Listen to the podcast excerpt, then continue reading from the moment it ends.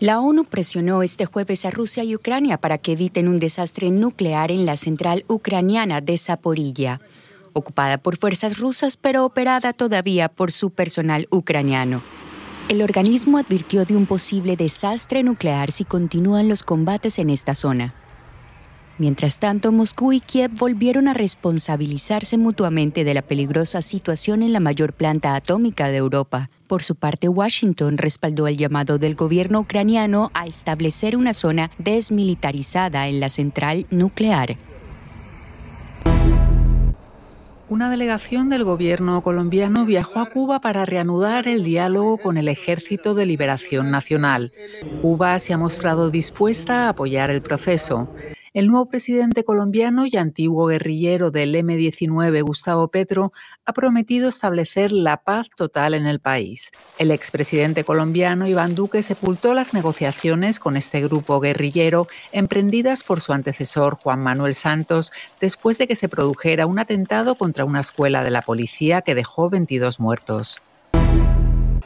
En Venezuela, cientos de trabajadores públicos de la sanidad y de la educación marcharon este jueves por las calles de Caracas, la capital, para protestar por los bajos salarios.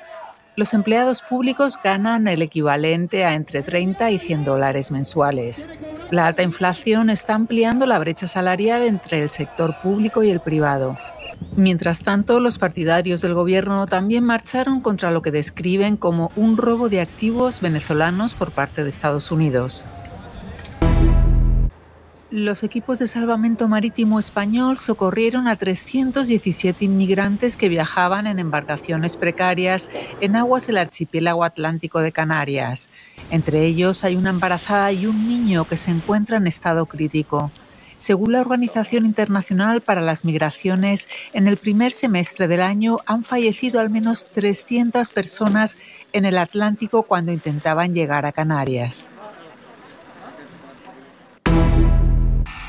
Más del 60% del territorio de la Unión Europea y de Reino Unido padece una sequía extrema. La ola de calor récord que azota Europa, así como la falta de lluvia, ha agudizado este fenómeno, según el Observatorio Europeo para la Sequía.